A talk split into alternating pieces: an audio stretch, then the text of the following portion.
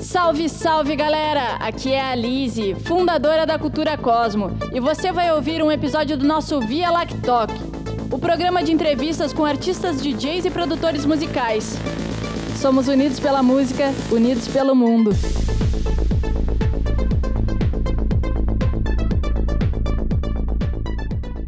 Salve, Léo! Tudo certo? Tudo bom? Léo, como eu estava falando, seja muito bem-vindo à Cultura Cosmo. Para a gente começar, então, me conta como é que começou a tua carreira de DJ, da onde isso surgiu? Tu sempre acreditou na profissão? Vamos falar um pouco, então, de como tu começou.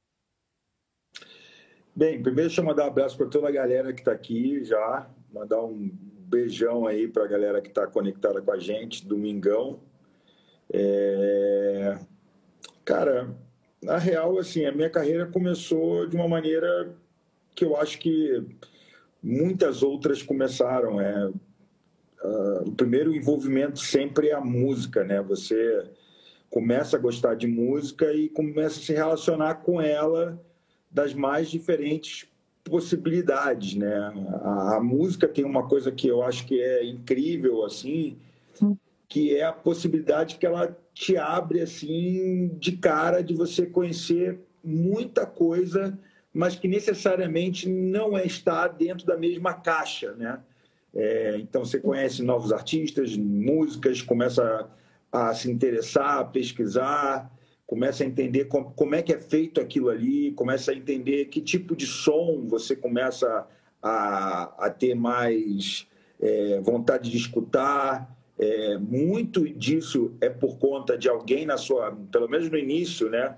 É alguém que está influenciando a você, te mostrando coisas, enfim. No meu caso, foi a minha família, assim, foi é, é, foi fundamental a minha mãe, enfim, porque, como eu disse, a relação com a música ela aconteceu normalmente, mas quem me iniciou nela, com certeza foi minha mãe, foi meus familiares, assim, porque são pessoas que sempre gostaram de música, né? É, e, e, a verdade é que o brasileiro em si é um cara que é muito ligado a essa riqueza né, de, de, de influências musicais. Né? É, a gente sempre teve um berço musical muito legal, né?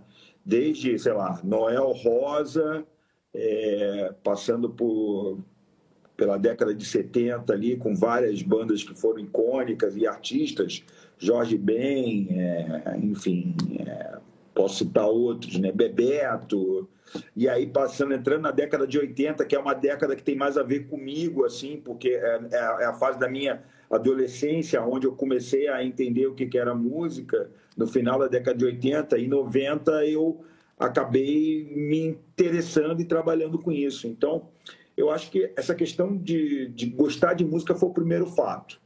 É, e ter o apoio das pessoas para ter pessoas da minha família me mostrando músicas e me mostrando bandas e me mostrando coisas que talvez eu nem viesse a conhecer se não fosse por conta dele, só bem mais tarde, foi muito bacana assim.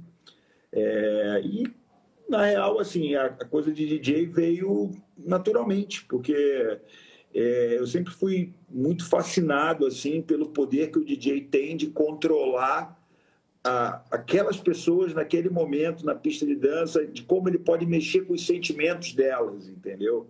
Porque a pista de dança nada mais é do que uma boa e ótima terapia, né? Você é ficar ali dançando e pô, e ali você fala tudo, bota tudo para fora, esquece dos seus problemas e se conecta com com outro cosmos, talvez, enfim. Então. É uma injeção de bem-estar, né? É, e, e eu, eu, até brinco, e essa parada da terapia, parece até brincadeira, mas não é, né? Se você parar para analisar, na pista de dança é onde você consegue realmente zerar assim, todos os problemas. Quem gosta realmente de, de curtir um som, de ir para um clube ou para uma festa, um festival quando está sendo impactado por isso, é realmente é uma. Você entra em transe ali, sabe? É como se você fosse teletransportado para um outro lugar e só voltasse depois, entendeu? Sim, então, total. Eu sempre tive essa ideia na minha cabeça, de que isso era muito legal. E eu comecei a me interessar, porque também naquela época muito diferente dos dias de hoje.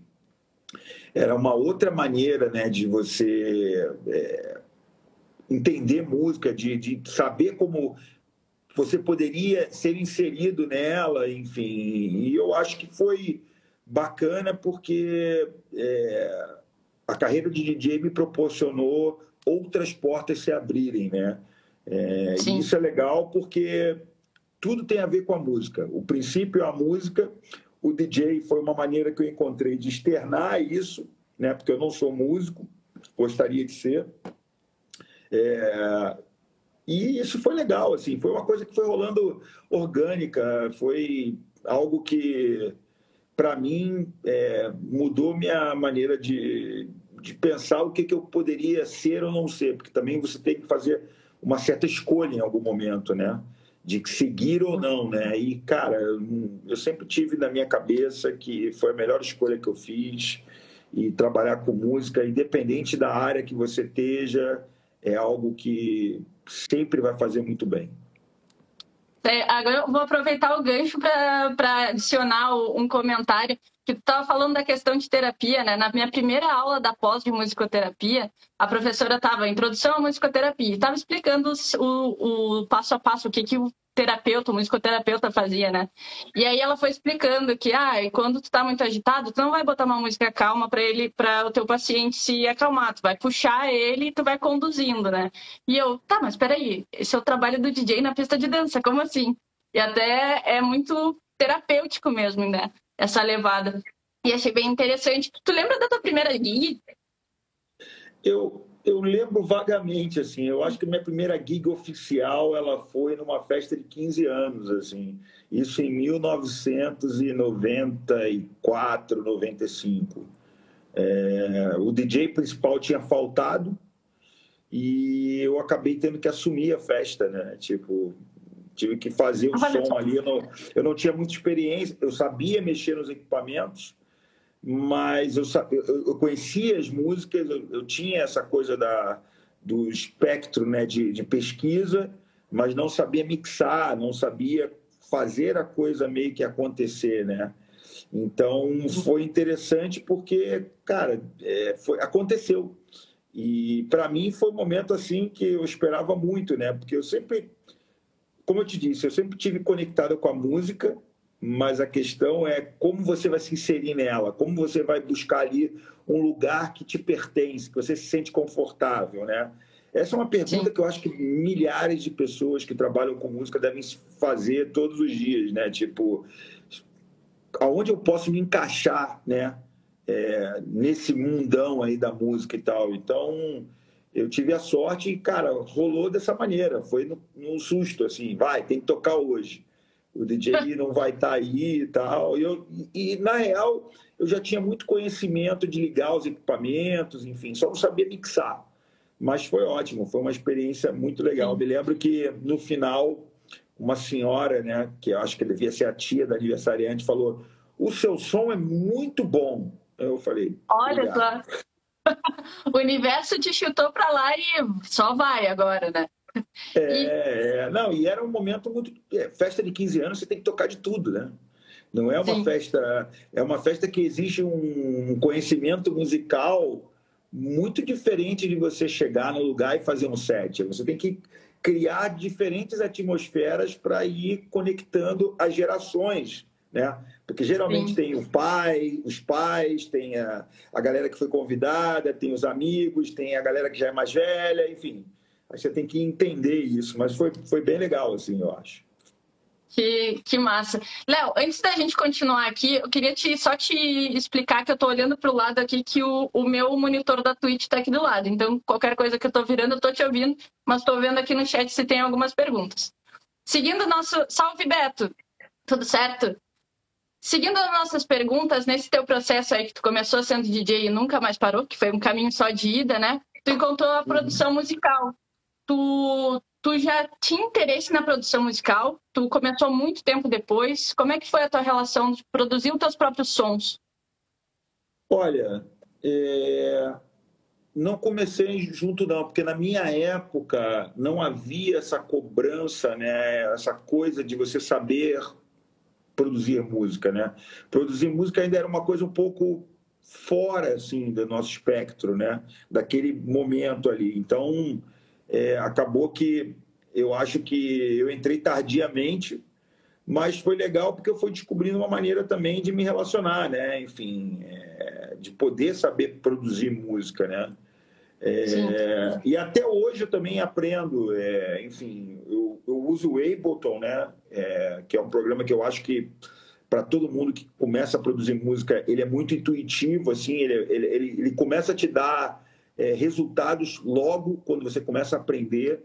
É evidente que você tem que ir, né, pegando, é, entendendo melhor algumas funcionalidades, enfim, e principalmente é, estudar para poder dominar isso, mas com certeza se você já tem uma noção, você já começa a criar algumas coisas, mesmo que seja é, samples que você já vá colando, ou que seja algo que você comece a criar um, um beat e transporte isso para dentro dele, enfim.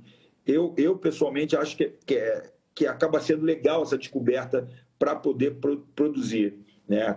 principalmente ali pelo Ableton. Então, eu, eu acabei começando meio tarde, assim, mas hoje, atualmente, inclusive eu estou trabalhando em algumas faixas que depois eu até posso mostrar aqui, se for o caso. Olha, é, vai ter spoiler, galera!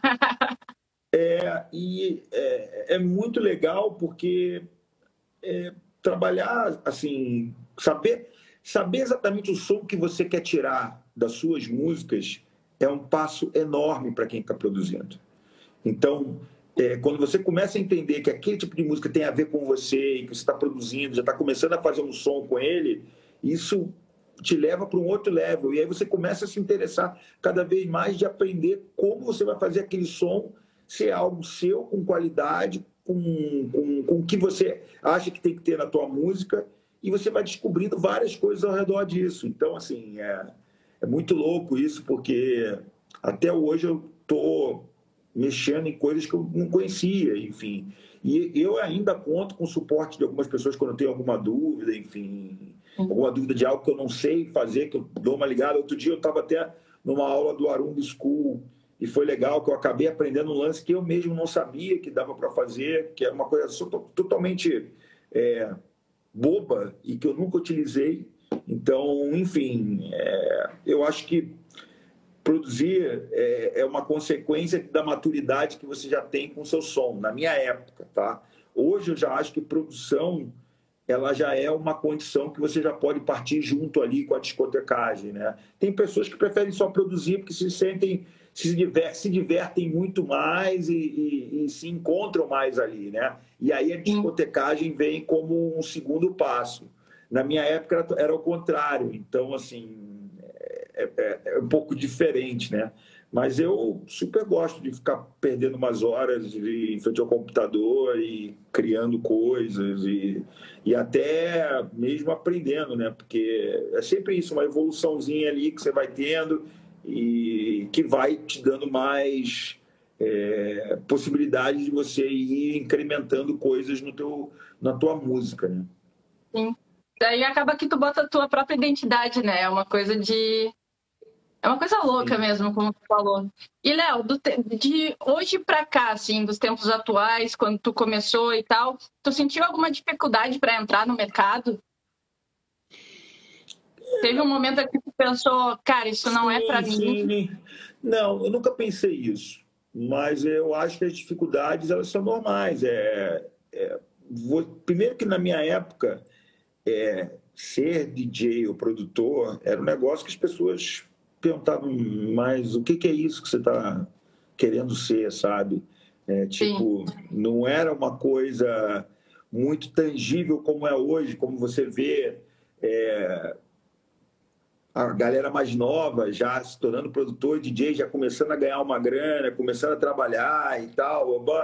Isso era algo muito distante, assim, era, cara, era praticamente impossível. Eu me lembro quando eu falei para minha mãe que eu ia trabalhar como DJ, música e tal, ela falou: meu filho, mas isso, isso dá oportunidade? Você acha que isso vai ser isso para sua vida e tal? Eu falei: acho, mãe, acho que, acho que é isso que eu quero levar para mim, enfim, quero ser feliz e tal. E minha mãe morria de medo, né? Porque é, nenhuma mãe, nenhum pai quer né, ver o filho infeliz fazendo algo que não gosta, ao mesmo tempo também não quer ver o futuro dele ameaçado por qualquer situação que ela não tenha controle, né? Enfim. Sim. Então, foi basicamente isso. É, e para mim, em especial, foi eu tive alguns fatores que foram muito legais. Eu, eu gostava muito de música, eu procurei me conectar ao máximo com as pessoas daquela época. Eu procurei me procurei de alguma maneira também entender o que, que eu poderia fazer parte, aonde eu poderia acrescentar. É, e principalmente estava é, muito envolvido em fazer a coisa acontecer da maneira legal, sabe? É, eu acho que isso é uma coisa que até hoje serve assim como um conselho, tipo, quanto mais você puder se conectar com pessoas que têm a ver com música, que, que são do seu, do seu âmbito ali, né, que tem essa mesma é, congruência, né, de pensamentos e de pensar da mesma maneira musicalmente tal, é legal, porque vocês vão crescendo juntos. Então, assim, é, foi, foi, foi, foi algo que me, me deixou muito legal, porque eu, eu, tive pessoas ao meu lado que me ajudaram. E, além disso, o fator sorte também, de estar na hora certa, no momento certo, tudo organizado ali, tudo bem, sabe, sincronizado. A energia do cosmos, olha aí. É, cara, como eu te disse, é, foi muito legal. Foi muito, muito legal. Eu acho que foi algo que para mim tem, tem, um pouco a ver com essa coisa de sorte também, sabe? Porque na Sim. minha época não era uma coisa fácil, a gente não tinha tanto. A gente praticamente, quando eu comecei, não tinha internet. Né? Depois de uns dois ou três anos, começou a coisa da internet acontecer, e aí começou a haver um movimento, mas não tinha. Você tinha que comprar discos através de listas que você recebia lá de fora, você tinha que marcar e muitas das vezes a galera ligava para quem estava vendendo lá fora para escutar a música pelo telefone para poder encomendar o disco. Olha, então, você... vou aproveitar o gancho aí dessa, dessa história, Léo, para perguntar como é que funciona a tua pesquisa musical.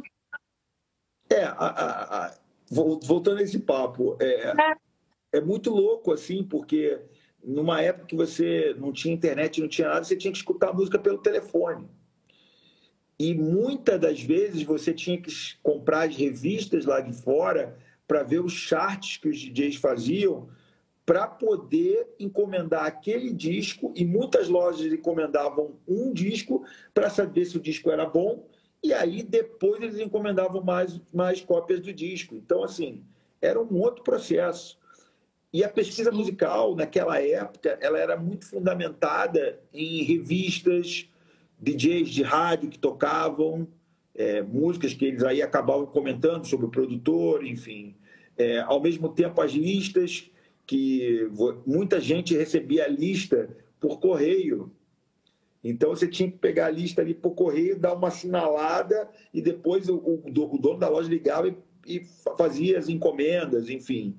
E hoje é totalmente diferente. Hoje você tem N maneiras de se conectar, com, com música e até músicas que né, você, a princípio, sei lá, você hoje quer fazer uma pesquisa sobre lo-fi. Você vai lá na internet, digita lo-fi, sai 300 playlists, é, artistas, enfim. Essa, essa, essa quantidade de informação hoje que está à disposição, ela é muito benéfica. Eu acho ótimo. E eu utilizo da, da internet para me ajudar, com certeza. Mas eu acho que também é muito importante você ter esse processo na tua cabeça de ir atrás aonde é, você sabe que tem a boa informação, mas ela ainda não está pulverizada. Então você tem que correr atrás, você tem que, de alguma maneira, entender isso. Por exemplo, eu adoro escutar podcasts, porque eu acho que o podcast é uma maneira de muita gente estar tá mostrando coisa nova. Ao mesmo Sim. tempo também é, o, hoje as plataformas digitais têm aqueles algoritmos que você gosta de um artista, ele já te aponta outros cinco que têm a mesma, vamos dizer assim, pegada de som.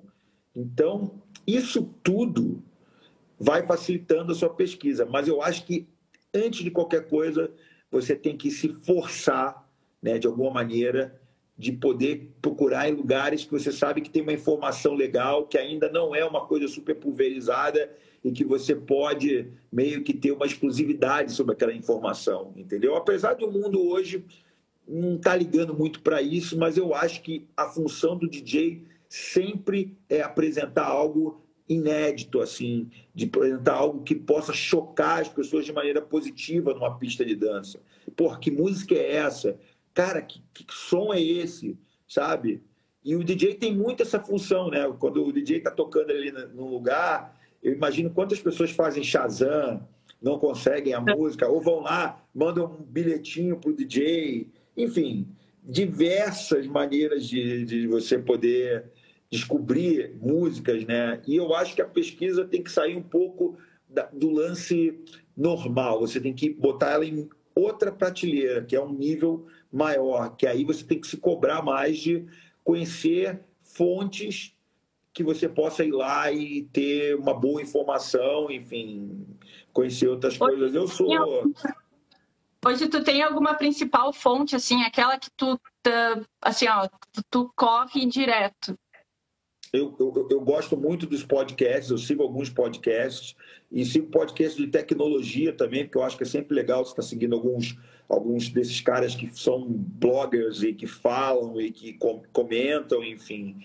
É, eu acho que hoje tem uma plataforma que me chama muita atenção, que é o Bandcamp, que é uma plataforma de artistas independentes que você pode subir a sua música lá e colocar o preço que você quer ou liberar ela para as pessoas que você acha que tem que liberar e você criar sua própria base de fãs. Ali é um celeiro, que eu digo, musical muito rico.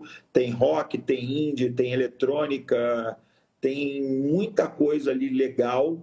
Eu acho que o Bandcamp acaba possibilitando essa conexão maior entre artistas mais novos, artistas que não buscam é, labels, enfim, que querem no primeiro momento estar conectados com esse tipo de comunidade. E eu sempre vou dizer que eu adoro entrar numa loja de disco também, online, porque muitas coisas que saem no vinil não saem em digital. Então, e, ou, então só saem muito depois. Então, eu curto muito essa onda de você poder, é, sei lá, pesquisar, poder, de alguma maneira, ter fontes diferentes que você possa ir lá e, sabe, dar aquela pesquisada e entender melhor aquele material. Mas isso depende muito é, de como você também de como, de como é o seu processo. Né? É, eu gosto desse tipo de, de, de, de, coisa, de procurar em podcast, de ir no Bandcamp, de, de procurar em lojas de discos, enfim. Eu gosto de ler alguns blogs também, mas de repente a tua onda é, sei lá, escutar o SoundCloud um dia inteiro para catar música ali, botar ali um, per, um perfil musical, um segmento musical e ficar ali fazendo isso. Então, é, eu, sinceramente, acho que cada um tem que desenvolver sua pesquisa, mas tem que ser dentro de algo que você se sinta também meio que fazendo parte daquilo, entendeu? Sim, total. É, não pode ser uma coisa pesada e cansativa de forma alguma.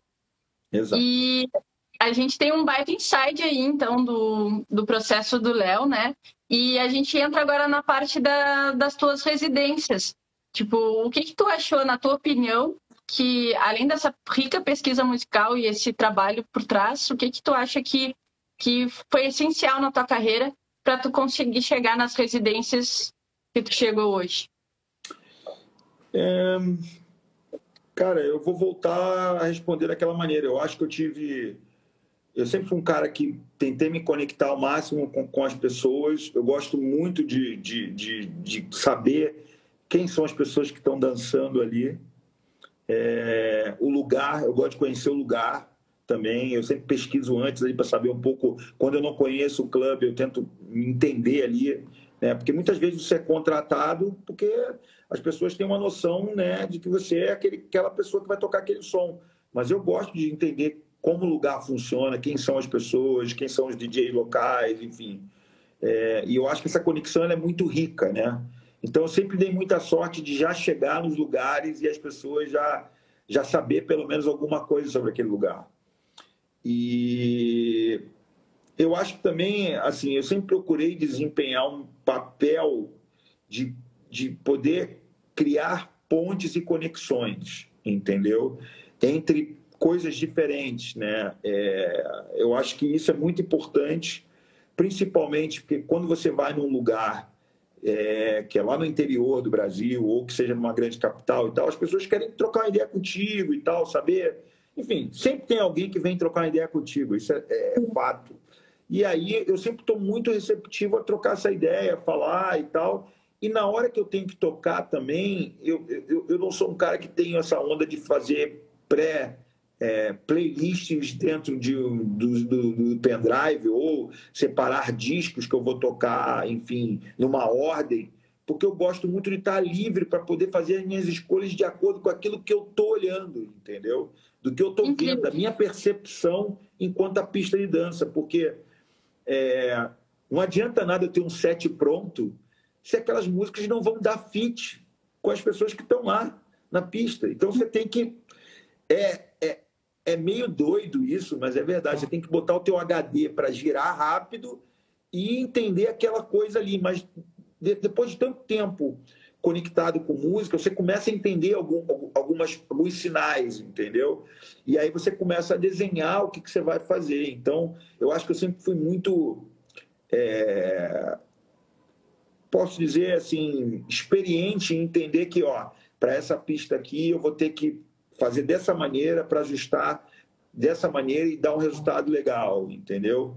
E além disso tudo também, eu acho que sempre é importante você é, se cobrar e estar tá num grau, um outro level, sabe? Você está um, um, uma escadinha mais alto, não por conta de é, é, é, por conta de você realmente buscar informação, entender, ter coisas na tua mão que você possa utilizar é, para beneficiar a música que você toca. Então, eu sempre tive muito isso, entendeu? E por desde muito cedo viajar, eu já entendi algum, alguns sinais, como eu disse, e eu tento aplicar isso na hora que eu estou tocando. Acho que as residências elas aconteceram por conta disso. É, a, eu, eu, eu, sempre falo, e acho que se algum aluno do Arung estiver aqui, é bom entender isso também, enfim, para todo mundo que está querendo se conectar com música. Chegar no topo não é uma coisa hoje é, que você. Você ficar feliz com aquilo que você está fazendo não é uma coisa difícil. O problema é você se manter durante tanto tempo fazendo a mesma coisa e com o mesmo gás da, e amando aquilo da mesma maneira. É isso que vai fazer a diferença, entendeu? Porque isso que vai lá na frente dizer se você deu certo ou não. Porque tem muita gente que tem.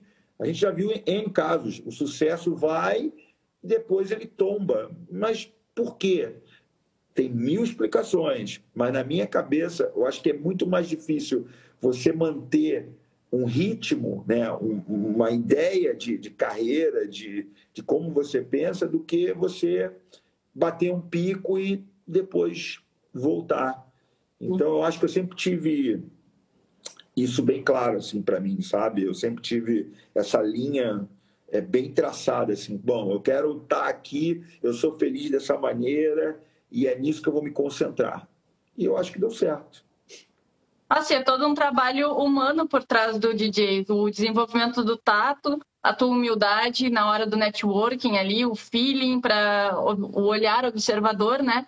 É, tem Sim. todo um processo a ser desenvolvido que às vezes o sucesso muito rápido te deixa meio, é, como eu vou dizer, meio sem saber nessa parte de é, lidar com as emoções, né? Também.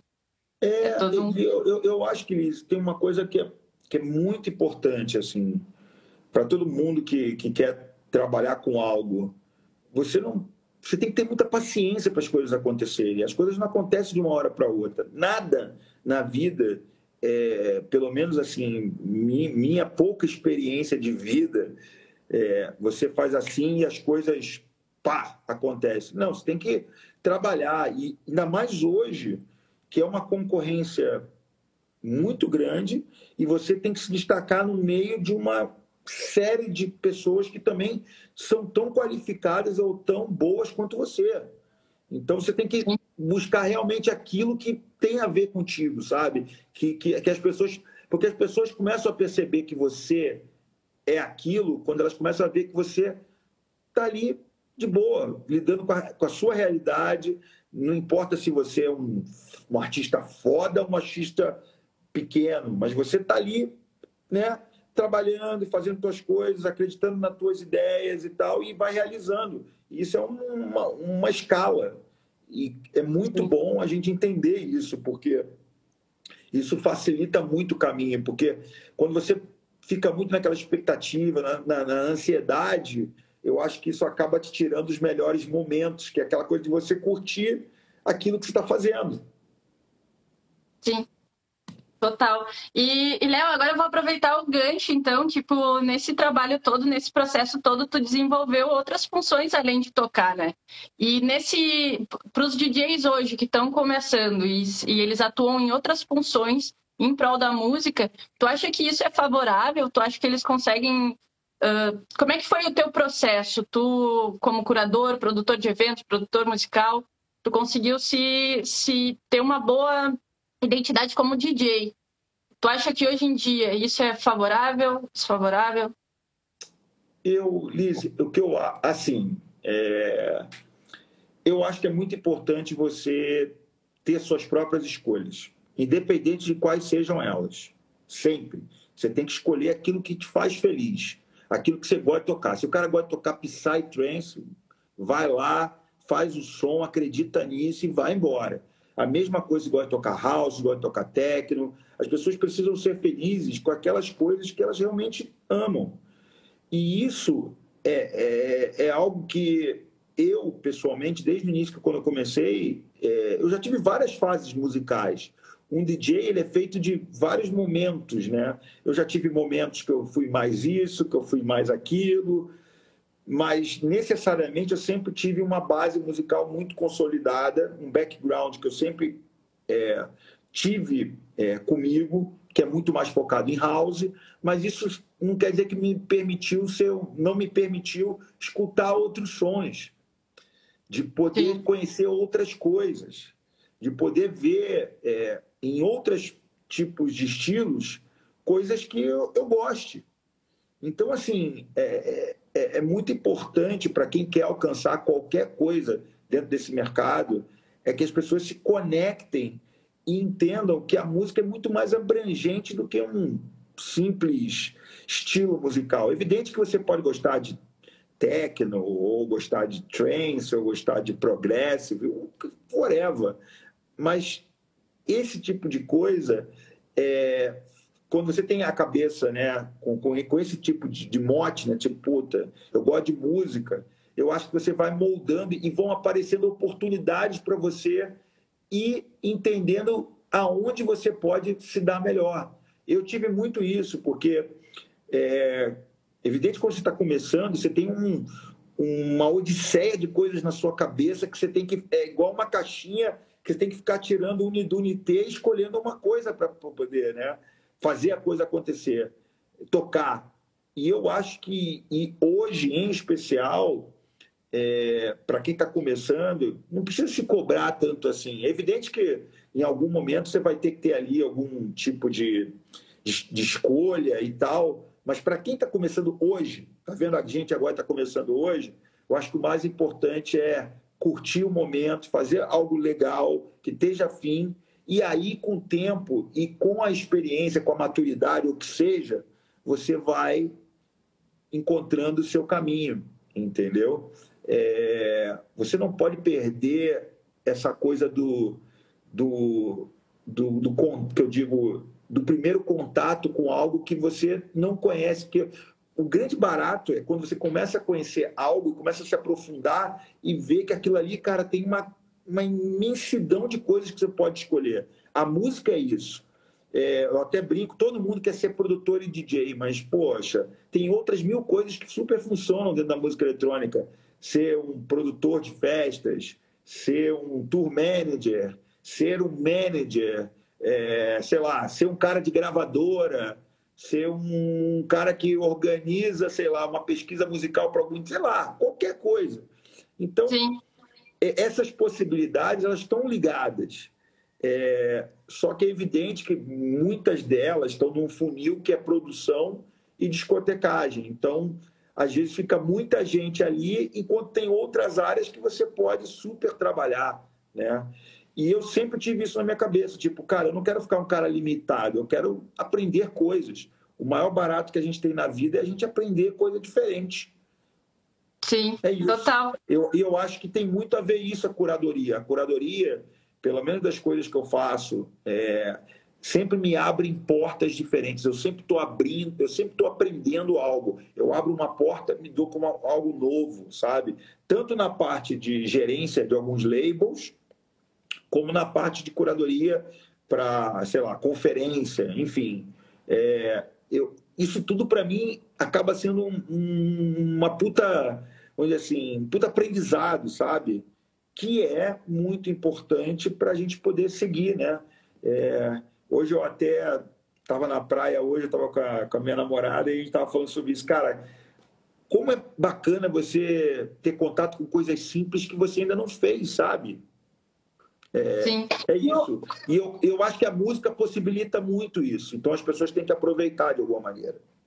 Teu processo de quando tu começou a ser curadora assim pela, por esse insight, como é que surgiu a, a função da curadoria que a tu estava falando? A curadoria começou porque muitos amigos achavam que eu que eu era o cara certo para fazer essa função, porque eu sabia me conectar, eu conhecia muita gente diferente, eu sempre transitei muito por várias galeras diferentes, então, assim, você vai me ver uma galera X, Y, Z, e isso para a curadoria, quando, principalmente de uma conferência como o Brasil Music Conference, você precisa ter um, um espectro, é, que eu digo, uma área de atuação não só focada num nicho né, de, de pessoas. Sim. Você tem que entender um todo, né? E ainda mais nesses tempos, porque é, a gente está vendo aí é, essa inserção, é, esse, é, esse grito de inserção pelas minorias e por tudo isso que a gente está vendo né, atualmente no nosso país, que eu me sinto ainda mais com vontade de me conectar com pessoas diferentes, com essa diversidade que a gente tem. Então, é, eu acho que a curadoria, no primeiro momento, pintou muito por conta disso, das pessoas acreditarem muito de que eu poderia desempenhar um papel de conexão e de trazer coisas novas que, ao mesmo tempo, se conectassem com diversos outros aspectos, ou seja, trazer você, trazer uma pessoa do Nordeste, trazer uma pessoa do Norte, criar um painel que pudesse discutir algum assunto relevante para a realidade dessa, dessa galera. Então, assim, eu, eu, eu, acho que nessa parte foi isso. Na questão dos labels, é a mesma coisa. Eu, eu como eu disse, eu sou muito conectado com diversos tipos de música. É, e cada caixinha que eu tenho na, meu, na minha cabeça, ela se conecta de uma maneira diferente. Então, eu acho que tem muito isso, né? De, pô, saber, pô, fulano, fulano é legal, pô, fulano é legal, fulano tem tudo a ver, né? Para fazer um remix, para mandar uma música, o que seja. E, e acabar também, uma coisa que é muito importante na curadoria, é você arrumar soluções para algum, alguns momentos que você precisa dar uma solução imediata para aquilo, né? que é resolver em um tempo hábil que, que a coisa dê certo. Eu, eu, eu aprendi a fazer isso. Né? Então, Sim. acho que isso tudo é uma coisa que me ajudou muito a lidar com esse aspecto. E evidente, né? fator é, conhecimento foi muito importante, né? O network foi muito importante para isso. Nossa, Léo, muito inspirador e motivador. Eu nunca tinha ouvido falar da curadoria com tanta paixão, assim, e me tocou. Gostei bom, bastante. Bom, não, mas é, a curadoria, ela é uma. Eu, eu, não, eu não sou um curador super experiente e tal, mas eu acho que é muito mais de você escutar do que você falar. É, principalmente porque você escutando, você vai poder, de alguma maneira, criar e replicar as ideias que aquele, que, que, que aquele grupo de pessoas que você está querendo chamar para dentro estão querendo mostrar, estão querendo colocar em, em, discussão, entendeu? Então, eu acho que aquele ditado que é muito, muito melhor às vezes a gente escutar do que ficar falando, ele é super real para quem trabalha com curadoria. Que, que massa. Bom, a gente estava falando de curadoria, agora a gente queria saber mais também da tua label. O que, que vocês estão procurando também, a, a parte da curadoria, né? Já vamos aproveitar. É, Como é que você foi a ideia de é, criar a label? Eu, eu, eu acho que são. Eu, eu trabalho hoje para dois labels muito diferentes. É, um é o Cocada, que é um label que eu sou é, o fundador, enfim, tive a ideia toda junto com o pessoal da Get Physical, que é um selo alemão e que quis abrir um braço local de música aqui. E na minha parceria eu tenho o Roland Lisk, que é meu irmão, meu brother hoje em dia. E a gente acreditou muito numa ideia de criar, de fazer, de acontecer. E eu acho que o Cocada ele é muito mais focado nessa coisa de poder potencializar os talentos América Latina, os, botar para fora essa cultura que a gente tem, poder procurar tanto no presente como no passado coisas que se assemelhem com elementos que sejam legais ter dentro da música que a gente gosta para dentro do label. É, essa semana, na sexta-feira, a gente fez um lançamento de uma música que você escutando a primeira vez, ela não é muito pista né? Que eu digo pista, pista, mas ela Sim. tem toda uma uma, uma referência, um, um, DNA de ser algo muito valioso, porque é, é, é uma música da Mary Olivetti, né? Ela é uma DJ de São Paulo. Ela acabou de fazer, ela teve inclusive participando dos remixes da Rita Lee que acabaram de sair. E ela pegou uma música do pai dela, né? Que foi o produtor dessa música, que o nome da música se chama Black Coco que foi uma música que ali no início dos anos 80 fez parte de uma trilha sonora de um programa da Rede Globo, que eu me esqueci aqui agora, não sei, e colocou nos, ela fez o remake, né, chamou uma banda nova para tocar, produziu tudo ali e tal, e chamou a Mahmoud, que é uma das grandes vozes da nova geração da MPB, e ficou alucinante, assim, foi algo que é, mudou Totalmente, sabe? E é legal isso, porque a minha função enquanto a descobrir isso é exatamente a finalidade que eu tenho com o Cocada, de sair atrás de coisas que tenham uma qualidade diferente e que sejam um pouco fora daquela caixa que a gente está acostumada a fuçar, entendeu? Sim. Então, eu acho que o Cocada está muito nessa onda, buscar referências de artistas, sejam eles de que parte for, de que parte vierem da, da América Latina. É, a referência também do Cocada, que eu acho que é legal, o trabalho visual do Cocada é muito legal, é, que é feito pela Paula Dornelles, que, que é minha namorada, enfim, mas é, ela antes já era uma artista muito bacana e ela fez toda a concepção de como ia ser a estética do cocada. Então, cada capa, cada artwork de artista é feito na mão, assim, sabe? É um trabalho artístico. É, uhum. E é legal porque isso tem um valor, sacou? Então, o cocada é uma coisa que é totalmente diferente. O Arung Records, eu trabalho em parceria com, com a galera do clube, é, junto com o Albuquerque, na verdade, também é DJ do clube, a gente divide ali as funções. É, a gerência é do Gustavo Rassi e, e há, há, um grupo de pessoas que tomam as decisões ali. Eu participo, mas não tenho a decisão final nunca. É, enfim, é, é, é compartilhada essa decisão. E é bacana, porque é, de alguma maneira é, o Arung também, por ser um clube mundialmente conhecido, ele desperta muita vontade da galera, né? Da galera conhecer, mandar música, enfim. A, a galera tem uma, um sonho de estar. Tá, é, que frequenta o clube, que vira por acaso produtor DJ, ou de tocar no clube ou de lançar no label. Então, isso é uma, algo que a gente toma maior cuidado para ser uma experiência legal de quem está com essa visão. Então, mas são duas coisas distintas. Você percebe que cada uma fala para um tipo de situação, né? E é legal porque eu estou super conectado com isso e é meu trabalho hoje em dia, e enfim. É, são duas propostas diferentes, mas que tem nas suas bases é, uma preocupação sempre de dar oportunidade para novos artistas, abrir também para artistas já consagrados e também criar um pouco dessa atmosfera nova, é, enfim, que a gente tem, né? Para a gente mandar uma demo aí para o Cocada, para quem quiser mandar a demo, para onde, onde nos orienta? É, que a gente faz? Se eu não me engano, salvo engano, deixa eu ver, é, Cocada, é, se eu não me engano, é demos.cocada. Faça o melhor, manda para leojaneiro.com.br. Pronto. É a melhor Aí, maneira de mandar as demos. Vai direto pro cara, galera, vai direto. leojaneiro.com.br. Pode mandar lá que eu sempre, quando eu posto, ali chegando e checando.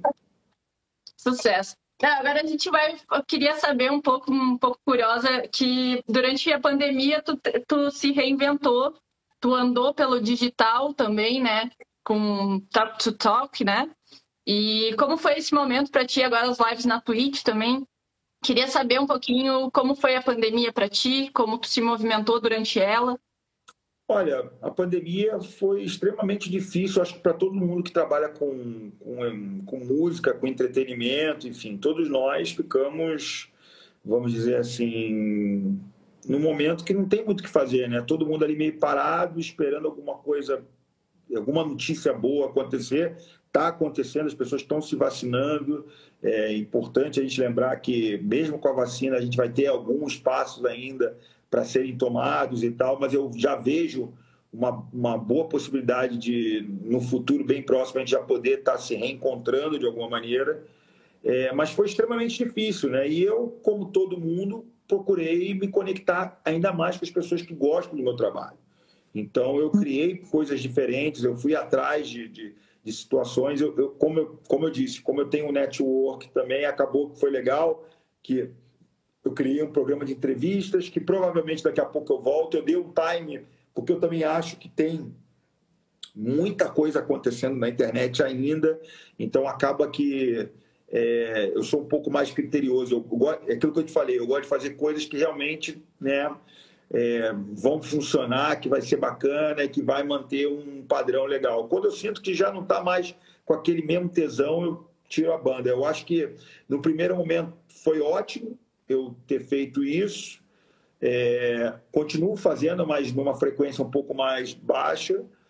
E agora eu estou me preparando para justamente já ver essa luz lá no fim do túnel, né? De, de poder voltar a tocar. Atualmente eu estou tocando em um e uma outra coisa aqui no Rio, que são bares que respeitam todos os protocolos, e, enfim, é legal porque eu também não me desconectei muito e é um outro som que eu faço, não é um som muito de pista, então acaba sendo legal. É, e eu acho que assim a pandemia trouxe diversos desafios, mas trouxe algo que também para mim, na minha maneira de ver, foi muito importante, muito bom. Eu me, eu me interessei por fazer outras coisas que estavam fora do meu, da meu campo de visão, sabe? Eu fui atrás de coisas que eu não sabia como é que funcionavam e eu fui lá, cutuquei e agora sei como é que funcionam. Inclusive, hoje é o meu trabalho. Então, é... essa coisa de você também se ver numa situação que você tem que fazer um movimento para frente, né, de correr atrás de, de algo que você julga ser bacana para poder estar tá fazendo, é uma coisa que eu não tinha antes da pandemia. Com a pandemia, isso acelerou e provavelmente isso vai ser uma coisa que vai até o final da minha vida agora, que é eu realmente poder estar tá ali, estar tá com o tempo parado, estar tá com alguma coisa, né? Pô, vou meter a mão em algo para poder aprender. Eu acho que isso foi uma coisa legal. Ver, ver, ver, ver de uma maneira prática que é possível fazer outras coisas é, que estão relacionadas com música, mas necessariamente não com gigs ou, ou tocar, ou enfim live, agora, qualquer coisa assim. Uma pergunta meio, meio, não sei, se não quiser não responde. Agora, a pergunta de um milhão de dólares. Tu como curador, os DJs que estão assim se movimentando no, no digital, seja com entrevistas, podcasts, chamam a atenção? É um caminho São. bom para Chamam, claro que chamam. Eu acho que é super importante. É, é, quando eu falo, é, é assim, a gente vai voltar naquele ponto que eu falei. O mais importante é você fazer coisas que você esteja afim. Durante um tempo, eu estava afim de fazer. Agora eu estou mais um pouco na minha, que eu estou fazendo muita coisa. E, eu, puta, eu, eu, quero ter um pouco também de, de organizar o que vem lá na frente, entendeu? Então, eu estou fazendo algumas coisas, eu estou conectado com diversas frentes diferentes, de coisas que eu tenho que né, dar atenção. Mas eu acho que para quem está na pilha de fazer e faz como você, como outros super exemplos que a gente tem, tem que meter as caras, fazer, vamos embora. É isso aí, começa de 10, 15, 20, 30, 40, 50, 60, mil e assim vai, entendeu? É, eu, eu, eu, eu, pessoalmente acho que o que é mais relevante é a maneira como você vai passar o conteúdo para as pessoas que estão a fim de escutar. Isso é o mais relevante. E aí o que vem depois disso é você entender como é que você vai criar essa atmosfera dentro de algo que você curta fazer. Sucesso. Bom, Léo, a gente está chegando nos nossos minutos finais aqui. Tenho duas perguntinhas ainda para te fazer, mas desde já te agradeço muito por esses insights. Eu sempre assisto a entrevista. Eu agradeço para botar no, no caderninho ali os insights que eu tenho, né? E agradecer também o Zomero que fez essa ponte. Obrigada, Zomero, porque eu sei que está por aí. O Zomero é um. O Zomero, eu até fazendo um grande elogio para ele, ele é um dos caras que eu vejo que ele tem muito do que eu tinha no passado, sabe? Essa coisa de querer se conectar, ajudar, tá sempre presente, sempre com a galera maneira tem uma energia boa, sempre está propondo. É, isso é uma coisa que é muito foda, galera. A energia das pessoas. Isso faz total diferença. Acreditem nisso. É, quanto mais você coloca energia boa nas coisas que você faz, necessariamente se vai voltar ou não, a gente não sabe, mas que você vai se sentir melhor e vai realmente conseguir realizar outras coisas bacanas, porra, é isso. E eu acho que o Zomero tem muito isso, sabe? Ele me lembra um pouco essa coisa minha do corre do, do início ali, de querer fazer, de ajudar, e vamos lá, e vamos lá, ajuda o amigo, e porra, o que não, que não sabe eu vou lá e entendo. Enfim, e isso é muito importante porque a gente trabalha no meio que é coletividade. A gente precisa ter isso com a gente, sabe? De ajudar um aos outros, de, de poder. Eu sempre. Uma coisa que está muito claro para mim é você precisa de alguma maneira sempre é, abrir porta para outras pessoas, porque da mesma maneira que abriram para você, você abrindo para outra, essa outra pessoa vai abrir para outra e assim vai. É, quantos talentos novos eu puta, falei em algum momento e os caras hoje estão aí acontecendo, estão super bombando, enfim. É, então eu acho que isso é muito importante. Eu acho que o Zomero tem um pouco disso, sabe? De querer ajudar, de querer, querer fortalecer uma história. E hoje eu não consigo ver nenhum artista é, que dê certo se ele não tiver isso na cabeça. Ele tem que fortalecer uma ideia para as pessoas poderem acreditar naquela proposta dele, que pode ser musical, que pode ser qualquer outra, mas que eles vejam que, porra, esse cara está sempre conectado com parada legal, está sempre trazendo algo. Você começa a ser um hub de coisas que vão necessariamente passar por você. É muito bacana. Deixa eu mandar aqui um abração para um exemplo que eu acabei de falar, o Cid Selector também. É, o Cid é um puta produtor da nova geração. É, a gente esse ano lançou ele pelo Cocada, ele já tinha lançado pelo Arung ano passado já tinha chamado minha atenção, a gente começou a trocar uma ideia. Ele é um cara que tem um, uma pegada muito legal, ele sabe se colocar ali dentro do, da, da, do, do, que ele se propõe, né? E, e agora está fazendo os sonhos irados é, e está buscando o caminho dele. E, cara, pensando de uma maneira bacana, positiva, se conectando, fazendo parceria com outros artistas e tal. É, é muito importante a gente poder ver e ajudar de alguma maneira novos artistas e até artistas já consagrados. Eu, eu acho que esse ambiente né, tem que ser criado de uma maneira harmônica, sacou? E é bom, Sim. porque quando você tem um nome consagrado puxando um nome novo, pô, é demais, é... fica um negócio bacana, enfim. Mandar um abraço aí pro Cid Selector aí.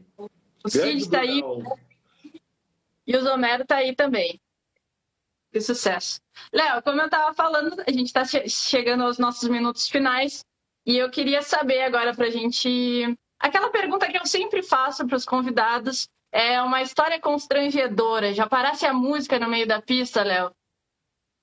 Ou coisas aconteceu, desse... não, já é, a, a, as histórias constrangedoras, elas fazem parte assim muito da, do backstage, né? Mas eu posso lembrar de algumas assim, tipo é... que não tem necessariamente dizer nada com o DJ, né? Mas, enfim, é... quando eu, há um tempo atrás, sempre acontece isso da galera querer tirar foto, né? E eu já fui confundido com N pessoas já. E, mas teve um, uma, uma, um, um, tiveram duas situações especiais que foram muito engraçadas assim. É, teve uma época que eu fazia back-to-back -back com o Leozinho, né? É, o Leozinho, que é residente do Arunga, meu amigo, enfim. E a gente chegou para tocar e eu, o Leozinho estava tocando, eu estava atrás. Aí chegou uma menina que devia estar tá muito fora de si e falou assim: Que horas que o MC Leozinho canta? Eu olhei para ela: MC Leozinho? Não, não vai ter nenhum MC e tal. Ela, não, mas eu vi no flyer MC Leozinho. E ela tinha visto o nome do Leozinho. E ele estava tocando. E aí eu falei, não, você deve ter visto o nome do Leozinho. Aí ela chamou outro amigo dela. Vem cá, fulano. Olha aqui. O MC Leozinho não ia tocar aqui? Ia, ia sim, cadê ele? Aí, e começou uma discussão ali sem nexo nenhum. Aí eu só puxei o fly no celular e mostrei, olha, tá vendo? Leozinho e Léo Janeiro. Eu sou o Léo Janeiro. Mas cadê o Leozinho? Aí ficou loucura. Eu falei, olha, o Leozinho não vem hoje, tá bom? E a outra vez, é, o MC Leozinho, né? E a outra vez foi que no aniversário do Arung, casa lotada, e uma menina, ela ela estava muito dançando ali em frente ao Garden ali, eu tinha acabado de tocar e tal. Aliás, no main room, eu tinha acabado de tocar e desci. E ela conseguiu acesso ao backstage. Não me pergunta como ela entrou no backstage. E aí eu tô lá, né? Então, de repente, ela chega pra mim, oi, tudo bem? Eu falei, oi, tudo bom e tal. Ela, então, queria tirar uma foto com você. Eu falei, claro, pô, vamos tirar e tal. E aí ela preparou, chamou outra amiga, prepara, tira nessa luz e tal, blá, blá, blá. E daqui a pouco, ela tira a nota, ela fala assim: Pois é, Renato Ratier, eu gosto muito do seu som. Aí eu olhei, opa, eu falei assim: opa, opa, para uma foto. Olha, eu não sou o Renato Ratier. Aí ela, não? Eu falei: Não, eu não sou o Renato Ratier. Meu nome é Léo Janeiro. Ela, ah, tá. Serve assim mesmo, vamos tirar. E depois ela virou uma grande amiga, enfim, ela nem mora mais aqui no Brasil e tal. Ela virou uma grande amiga, ela sempre ia nas festas e ela me mandava ali, pô, tirei, tô aqui e tal, não sei o que lá, enfim. É, acaba que essas situações são muito engraçadas no momento, né? Porque as pessoas confundem nome, as pessoas confundem pessoas, é, enfim, e acaba sendo algo é, que você leva na, na boa, assim, né? Já aconteceu coisas mais, sei lá, desagradáveis. Mas, assim, eu prefiro lembrar das coisas boas, porque as coisas boas são coisas que você vai levando ali, vai entendendo e vai também vai também rolando. Já aconteceu também no embarque, eu entrando no embarque, acho que da Azul, alguma coisa assim. E aí eu tô, eu fui o último a entrar no avião. E aí quando eu pego, dou meu bilhete pro cara, o cara olha minha cara e fala assim, Léo Janeiro, né? Aí eu falei, pô, sou eu e tal, não sei o que lá. Ele, já curti muito seu som, irmão, você toca muito. Aí eu falei, pô, valeu e tal. E ele não me dava o bilhete. Aí ele, pô, não tem um setzinho aí não. Então eu falei, não, não tenho set, não tem nada, eu tenho que embarcar. Aí ele, não, não, não, não, não, mas fica tranquilo, não vai sair agora. Eu falei, não, mas eu quero embarcar. E aí, enfim, ficou aí aquela resenha e tal. Aí depois eu consegui, falei, anota meu SoundCloud, aí tem vários sets lá, vai lá, escuta e tal. Mas foi muito engraçado, porque era muito cedo.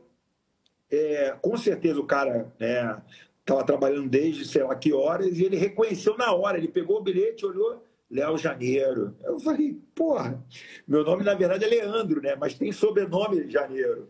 Então foi uma situação engraçada assim também. Mas eu consegui organizar ali rapidinho, já caí para dentro do avião e deu tudo certo. Engraçado. Não, muito bom, muito bom. E para a gente encerrar, então, Léo, muito bom rir aqui dessas situações contigo. O Zomero botou aí no chat, né? Janeiro Ratier já, já virou um nome. Janeiro Ratier, é verdade. É verdade. Não, eu, eu, morro de rir com o Renato, às vezes, que a gente, eu lembro dessa história e, enfim, o Renato também é um puta amigo meu, e é, é interessante a gente lembrar disso. Já aconteceu outra vez, me confundirem com o Renato também.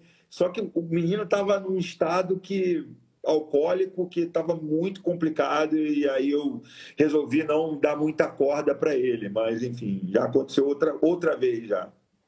Eita, essa, essa função de ser confundida em festas, eu acho que eu só fui confundida com a devódica quando eu tinha o cabelo mais comprido, assim. E eu tava passando. É verdade, uma... você parece com ela, é verdade, é verdade. Ah, não, até tu. quando eu tinha o cabelo mais compridinho, a gente tocou no mesmo line. E eu lembro que uma menina veio embalada, assim, contra mim, assim, tipo, veio embalada e deu um trancão. Me olhou e eu, não, não sou a devódica. Ela, ah, e saiu reto. E eu, ah, eu acho que faz é, mas, sei lá. Mas, cara, eu, eu, levo de boa, assim, eu não tenho muito problema com isso. Eu não tenho. Eu acho que faz Sim. super parte, assim, enfim. Eu só, eu só acho que é, é, é meio bad quando a pessoa é, age de uma maneira meio fora ali do contexto, entendeu? Tipo, meio agressivo e tal. Aí eu não dou muita bola, não. Mas fora isso, pode errar meu nome, pode me chamar de MC Leozinho, pode fazer o que for. Atier, tá tudo certo. Depois a gente se, se acerta. É isso do, do, de me confundirem com a Devótica. Eu lembro que teve essa festa e aí veio no outro dia uma menina dizendo: Ah, eu achei um pendrive que eu acho que é teu. E eu, tá, será que eu deixei cair meu pendrive na festa, né? Daí eu fui lá, busquei meu pendrive, quando eu abri eram cheio fotos da Devódica. Eu, não, não sou eu, não sou eu. É, faz parte, faz parte. Seja, seja bem-vindo ao, número, ao, ao mundo da, da, da, do, da, da, da, falta de, como é que se diz, é, reconhecimento facial, assim, as pessoas acabam é não reconhecendo muito bem. Mas já já vai se resolver isso também. Mas então, para a gente encerrar, Léo, a gente, tu já deu vários insights para a gente. Eu gostaria de finalizar com um conselho teu, baseado num, num erro teu, né? Tu dá um conselho para a gente que tu teria feito diferente.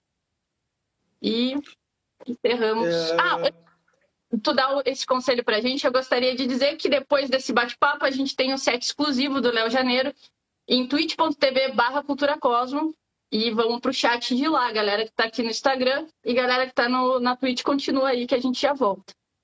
Agora sim. É... Desculpa, Léo. O que, que eu posso te dizer? Eu acho que, sei lá, eu tenho uma. Eu, eu, eu, eu acho que, assim, é...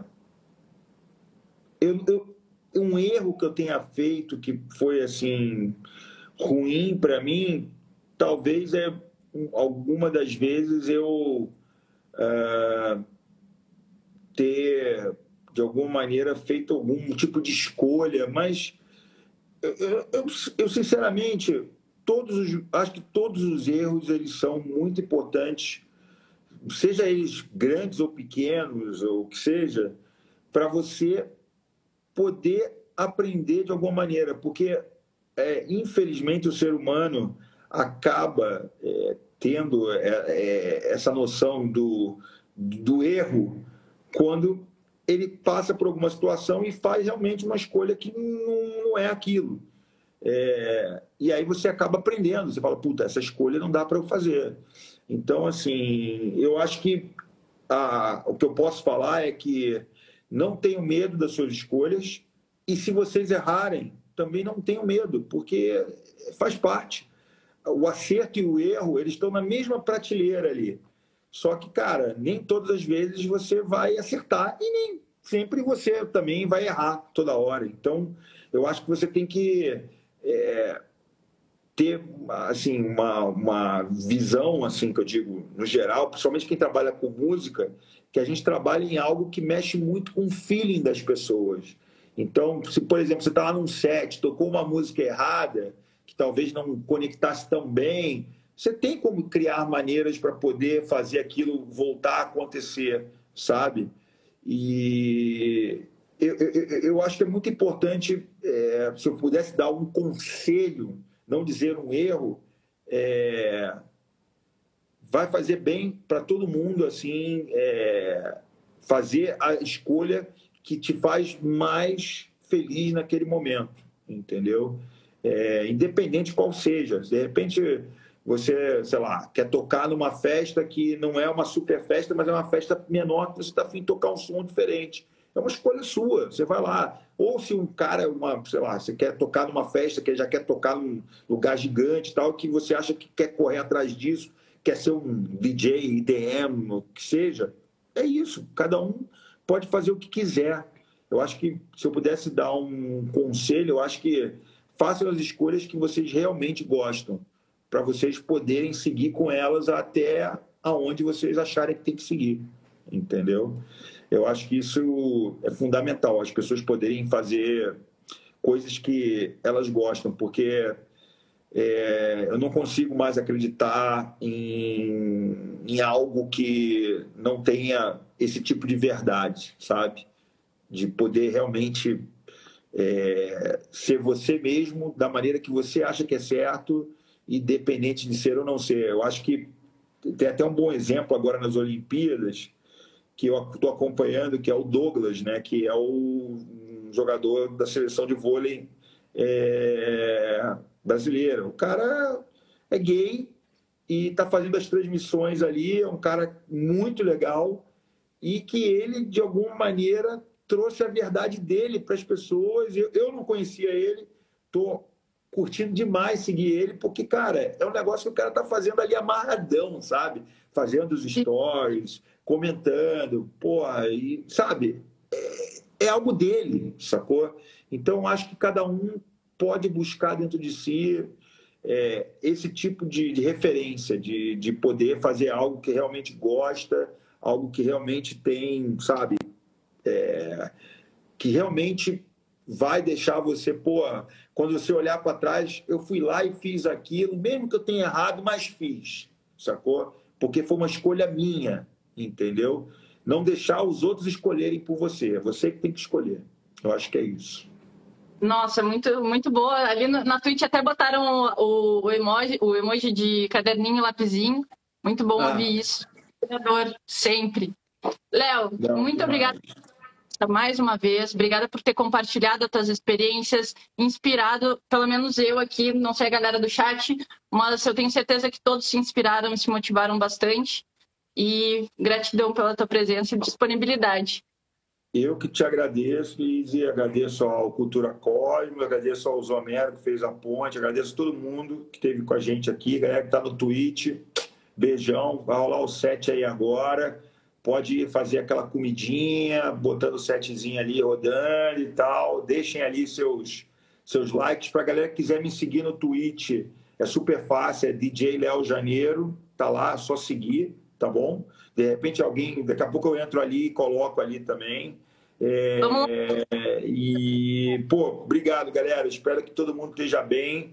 Já já a gente vai estar junto, se Deus quiser, e Ele quer muito gente vai estar em uma pistona dançando, trocando ideia, enfim, todo mundo vacinado e, pô, cuidem-se ao máximo aí, porque já tem uma luz ali no fim do túnel e, pô, a gente vai, vai com certeza se ver breve, breve.